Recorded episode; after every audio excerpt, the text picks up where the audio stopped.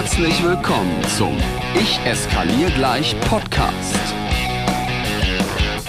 Dem Podcast, der dir als Pädagogen hilft, mit schwierigen Verhaltensweisen, herausfordernden Situationen und echten Krisen noch sicherer umzugehen. Von und mit Raphael Kirsch. Herzlich willkommen. Hier ist wieder dein Lieblingskrisen- und Konfliktpädagoge. Ich freue mich riesig, dass du wieder eingeschaltet hast zu einer niegelnagelneuen Folge dieses Podcasts. Vielleicht kriegst du es gerade schon mit. Irgendwas ist anders. Meine Stimme ist ein bisschen angeschlagen. Denn ich nehme diese Folge jetzt quasi direkt nach der Didakta auf. Ich bin quasi jetzt sieben Stunden zu Hause habe vier Tage durchgequatscht, viele Vorträge gehalten, viele tolle Menschen getroffen. Wenn ich dich da draußen getroffen habe, vielen herzlichen Dank, dass du da warst. Ähm, was ist da alles passiert? Also erstmal ist das ja ein Mega-Ort, an dem man einfach eine ganze Menge erleben kann. Aber ich habe Vorträge halten dürfen, ne, für den Persen Verlag, für Schulflix, alles so Partnerinnen und Partner, mit denen ich seit vielen, vielen Jahren toll zusammenarbeite. Und bei einem Schulflix-Vortrag gab es so eine QA-Runde. Also jeder und jede durfte mir Fragen stellen und ich sollte die mal spontan beantworten.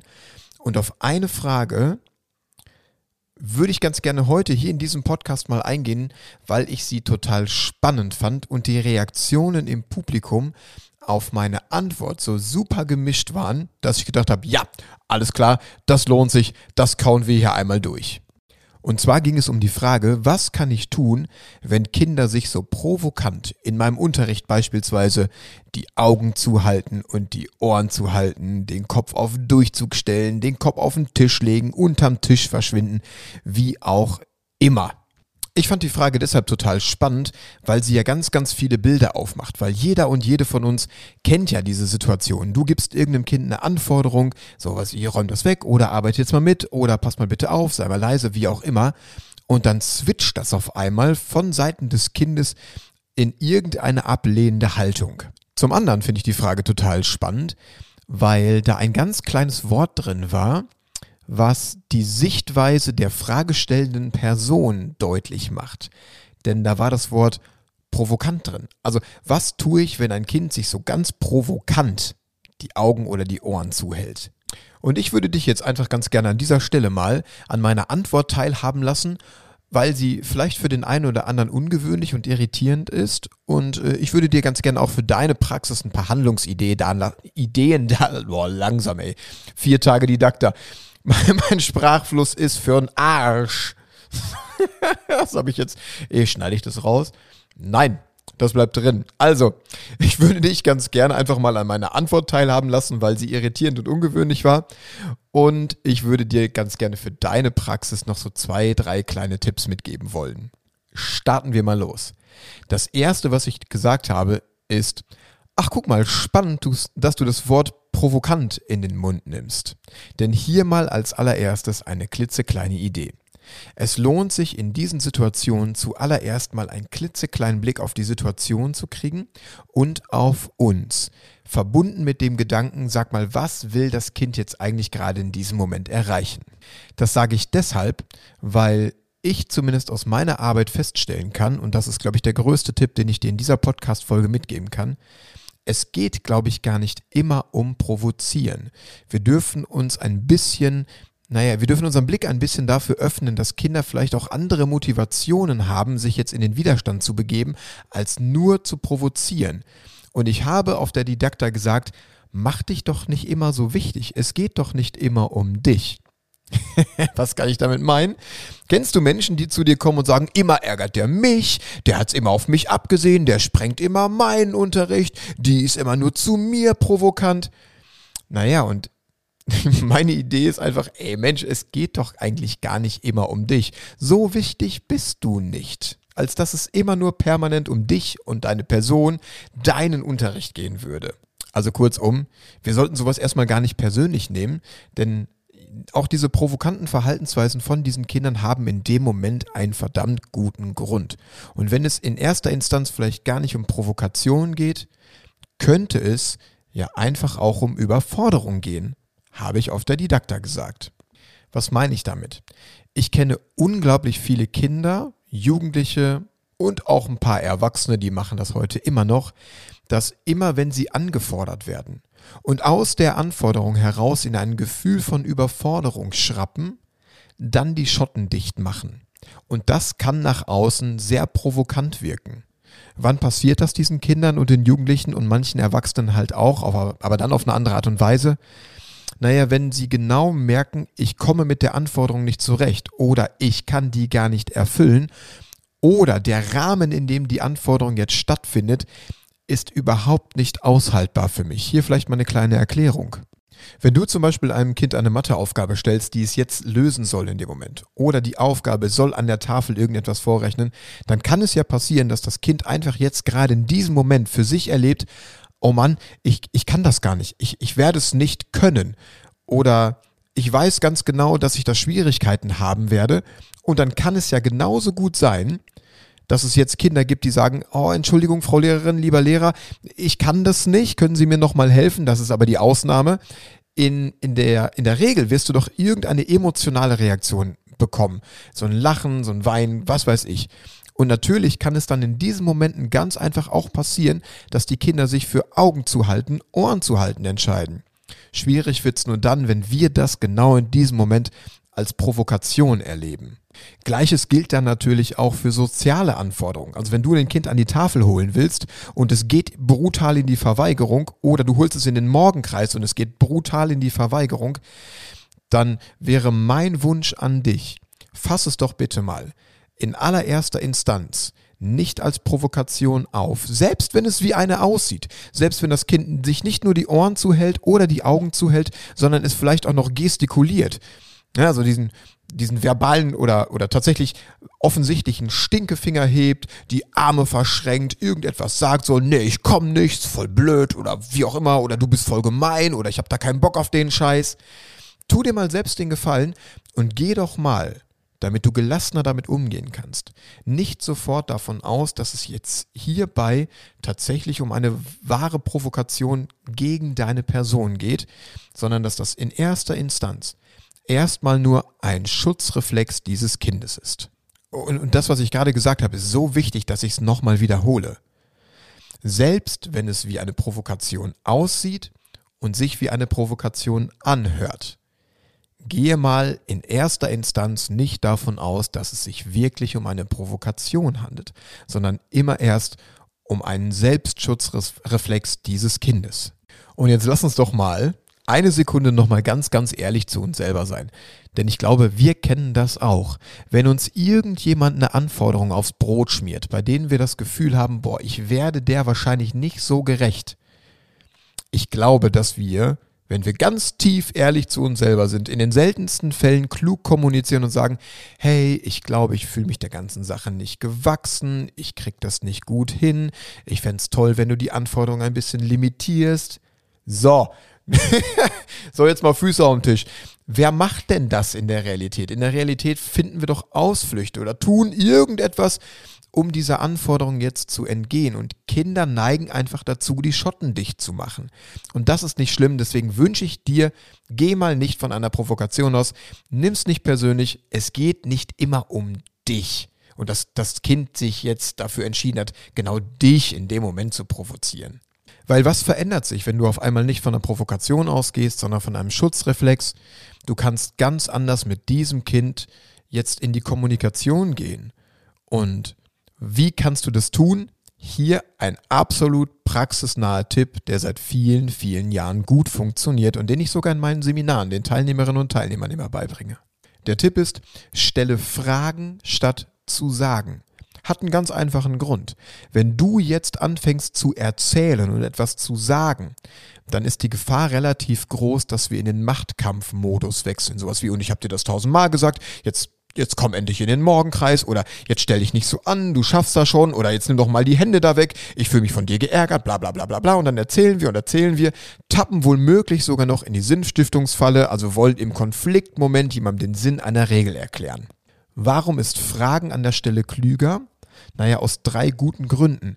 Erstens, weil Fragen absolut wertschätzend ist und bedeutet, also jede Frage bedeutet, ich interessiere mich für dich und deine Lebenswelt. Zweitens, da gilt so das alte kommunikative Grundgesetz, wer fragt, der führt. Das heißt, solange wie du Fragen stellst, kannst du auch den Ausgang dieser Kommunikation ein bisschen mit beeinflussen und bestimmen. Und der dritte Grund ist, dass du auf der emotionalen Ebene für dich viel, viel mehr Klarheit gewinnst. Naja, und wenn ich vielleicht noch einen vierten Tipp anschließen darf, warum Fragen besser ist als sagen, dann, weil du damit absolut toll irritieren kannst. Und wir haben ja schon mal gelernt in einer Podcast-Folge zuvor, Irritation und Humor sind die zwei größten Hebel in Deeskalation im Konfliktmanagement. Also, wenn du jetzt anfängst, Fragen zu stellen, die womöglich noch auf die emotionale Situation des Kindes abzielen, dann hast du einfach eine viel höhere Chance, mit dem Kind lösungsorientiert jetzt an dieses, naja, ich nenne es mal Problem zu gehen, als wenn du jetzt in den Machtkampfmodus wechselst und dann wieder eine Konsequenzkarte ziehen willst, weil dieses Kind ja jetzt nicht in den Morgenkreis kommt. Aber was ist denn jetzt eigentlich eine richtig gute Frage? Ich habe mir angewöhnt, dass ich in solchen Situationen, wo ich das Gefühl habe, ich werde hier gerade provoziert, als allererstes die Beteiligten immer frage, sag mal, wie geht's dir eigentlich? Und dann halte mal aus, dass fünf, sechs, sieben, acht, vielleicht zehn Sekunden nichts passiert. Frag dieses Kind mal, wie geht's dir eigentlich? Und egal was jetzt passiert, das ist das Tolle an dieser Frage, du wirst etwas zum Arbeiten haben. Nur wenn das Kind sagt, nö, nix ist alles gut, dann kannst du sagen, okay, es ist alles gut. Das heißt, was brauchst du denn, damit das jetzt irgendwie gut gehen kann? Das ist die zweite Frage, die ich immer anschließe. Also erstens, wie geht's dir? Und zweitens, was brauchst du denn jetzt, damit das gut gelingen kann? Wenn so ein Kind dann sagt, nee, heute ist, äh, mir geht's gar nicht gut, dann wäre meine nächste Frage, ey, ist das denn auch der Grund, warum es dir gerade nicht gelingt, hier in den Morgenkreis zu kommen oder die Aufgaben zu erledigen? Also, egal was das Kind antwortet auf die Frage, wie geht's dir eigentlich? Du hast was zum Arbeiten. Und selbst wenn das Kind nichts antwortet, bin ich sicher, dass du nur durch die bloße Frage das Kind zum Denken bringst und du, glaube ich, anhand der Reaktionen dieser Kinder, weil du kennst sie ja besser als ich, bestimmt etwas in den Gesichtern lesen kannst. Also nochmal zusammenfassend. Mach dich bitte nicht so wichtig. Es geht immer nicht um dich und nicht alles, was Kinder und Jugendliche machen in einer ablehnenden Haltung, ist auch direkt eine Provokation. Wenn du dem mal konstruktiv begegnen möchtest, dann stell doch einfach Fragen. Wie geht's dir gerade? Was brauchst du denn, damit das irgendwie geht? Geh mal nicht davon aus, dass es eine Provokation ist, sondern einfach nur ein Schutzmechanismus. Und damit bist du viel, viel hilfreicher. Ähm, du wirst das zum Beispiel auch bei Kindern mit Autismus-Spektrumstörungen erleben.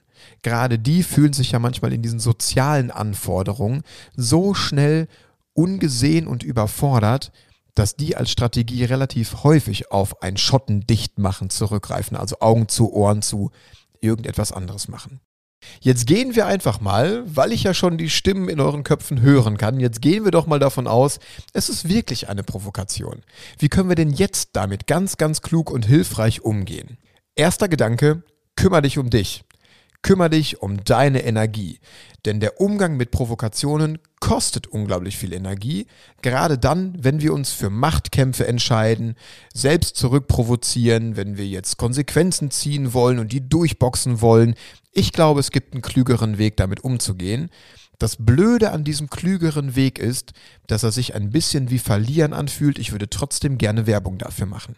Lass uns einfach mal zum Denken die Situation nehmen. Du sagst einem Kind, es soll in den Morgenkreis kommen und das kommt nicht. Und wir haben festgestellt, okay, das ist jetzt scheinbar eine echte Provokation. Dann wäre, glaube ich, das Klügste, was du tun kannst, diesen Konflikt zu vertagen. Einfach zu sagen, okay, weißt du was, bleib da sitzen, ich mache jetzt hier meinen Morgenkreis und alles ist gut. Das Einzige, was du jetzt an dieser Stelle aushalten musst, ist erstens, dass du den Konflikt in diesem Moment nicht gelöst hast und zweitens musst du vielleicht kurz aushalten, dass sich dieses Kind siegessicher mit einem suffisanten Grinsen zurücklehnt. Aber warum finde ich vertagen, also ne, bleib da sitzen, ich mache jetzt erstmal meinen Unterricht. Warum finde ich das denn klüger, als zu sagen, so, du kommst jetzt in den Morgenkreis, ich habe dir das tausendmal gesagt, wenn du nicht sofort kommst, dann gibt's hier Konsequenz A, B, C. Ja, ganz einfacher Grund. Weil du mit dem Vertagen trotzdem die Kontrolle bewahrst. Und in meiner Welt als Krisen- und Konfliktpädagoge ist Kontrolle bewahren immer wichtiger, als sich permanent durchsetzen zu wollen, auch wenn sich Vertagen wie Verlieren anfühlt. Warum ist es trotzdem besser? naja, du kannst natürlich gerne mal in den Machtkampf gehen. Du kannst auch gerne mal mit so einer Konsequenz drohen. Aber wenn das Kind sich jetzt trotzdem dafür entscheidet, obwohl du kommunikativ alles in die Waagschale geworfen hast, jetzt trotzdem da sitzen zu bleiben, dann hast du alles riskiert, nichts gewonnen und sogar noch deine Kontrolle eingebüßt. Denn es ist doch am Ende des Tages ganz, ganz einfach. Ich habe, glaube ich, irgendwann mal vor drei, vier, fünf Podcast-Folgen erwähnt, was der größte Treiber von Aggressionen ist. Der größte Treiber von Aggressionen ist Scham. Also wenn du beschämt wirst oder ein Kind beschämt wird, dann entsteht daraus immer Wut und Aggression. Und jetzt durchdenkt die Situation doch noch einmal ganz kurz. Ein Kind hat sich jetzt in dem Moment dafür entschieden, vielleicht ganz bewusst, nicht in den Morgenkreis zu kommen. Jetzt hat dieses Kind zwei Möglichkeiten, wenn du da sagst, und jetzt kommst du bitte in den Morgenkreis. Möglichkeit eins: Es beschämt sich vor sich selber und seinen Klassenkameraden und gibt nach und kommt in den Morgenkreis. Also erstmal ist das beschämend für dich selbst, also für sich selbst als das Kind, weil es sich ja eigentlich in den Kopf gesetzt hat, da sitzen zu bleiben. Und zweitens vor den anderen, weil der sich oder diejenige, geht natürlich auch bei Mädchen, dass die sich dann auf dem Schulhof irgendwas anhören darf vor den Freunden. In zweiter Instanz könnte sich das Kind dafür entscheiden, nicht zu kommen und in dem Moment würde es dich beschämen. Das heißt, irgendwer erfährt in dieser Situation immer Scham, wenn du dich jetzt durchsetzen möchtest. Und Scham führt unweigerlich immer zu Aggression. Sei doch klüger. Sei doch klüger, auch wenn sich's wie verlieren anfühlt. Sag, okay, bleib da sitzen, ich mache meinen Unterricht. Weil das Kopfkino im Kopf des Kindes in dem Moment, wo du das so souverän wegbügelst, ja sofort losgehen wird und es wird sich Gedanken machen. Nicht alle, nicht jeder. Das ist auch keine Garantie für jede Situation. Aber welche Möglichkeiten passieren? Ich glaube, das Kind kommt, es gibt diesen humorvollen Twist, dass das Kind dann anfängt zu lachen, dass du anfängst zu lachen und das Kind kommt am Ende des Tages. Naja, und selbst wenn das Kind nicht kommt, hast du ja mit dem Kontrolle bewahren nochmal suggeriert, hey, du hast nicht gewonnen, sondern wir beide sprechen ja gleich nochmal. Aber du hast in dieser Situation mal ein Höchstmaß an Energie eingespart, die du normalerweise jetzt in den Machtkampf setzen würdest. Und hier noch ein kleiner, klitzekleiner Nebeneffekt. Die anderen 28 Kinder in deiner Klasse lernen gerade, was Standing bedeutet. Dass es immer gut ist, der Klügere zu sein.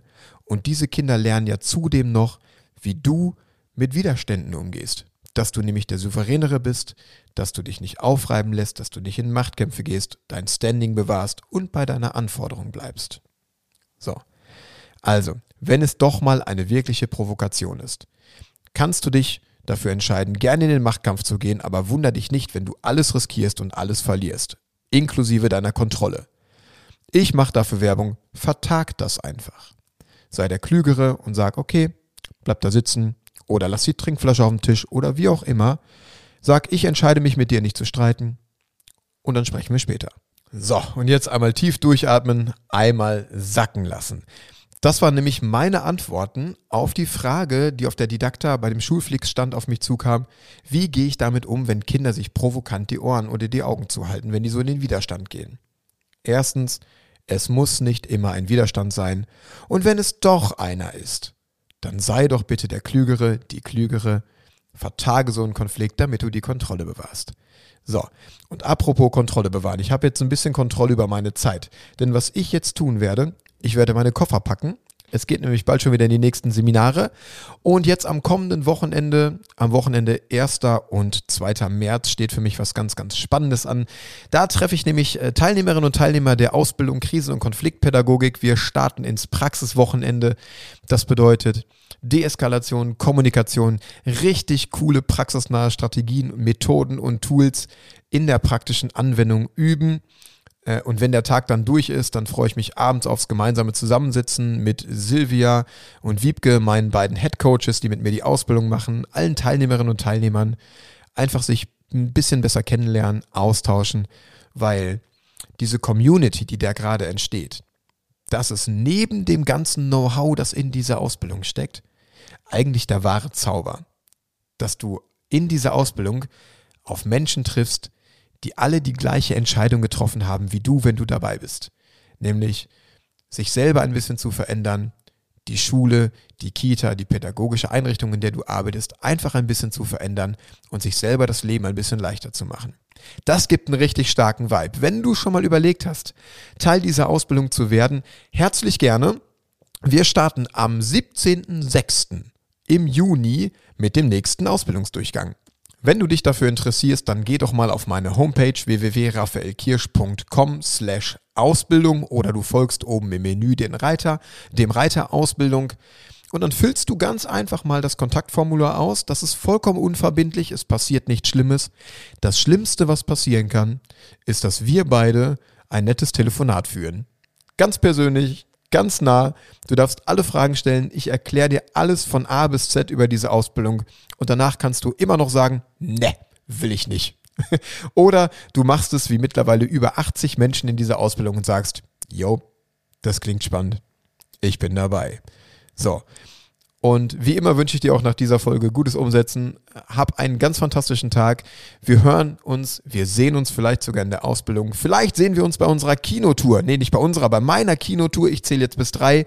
Ein paar Resttickets gibt's noch. Aktuell jetzt gerade noch ungefähr 14 Stück für Bochum. Für die anderen Standorte natürlich noch ein paar mehr, weil es ein bisschen später ist. Äh, wie immer gutes Umsetzen, lass dich nicht ärgern und äh, schon gar nicht von mir. Ciao!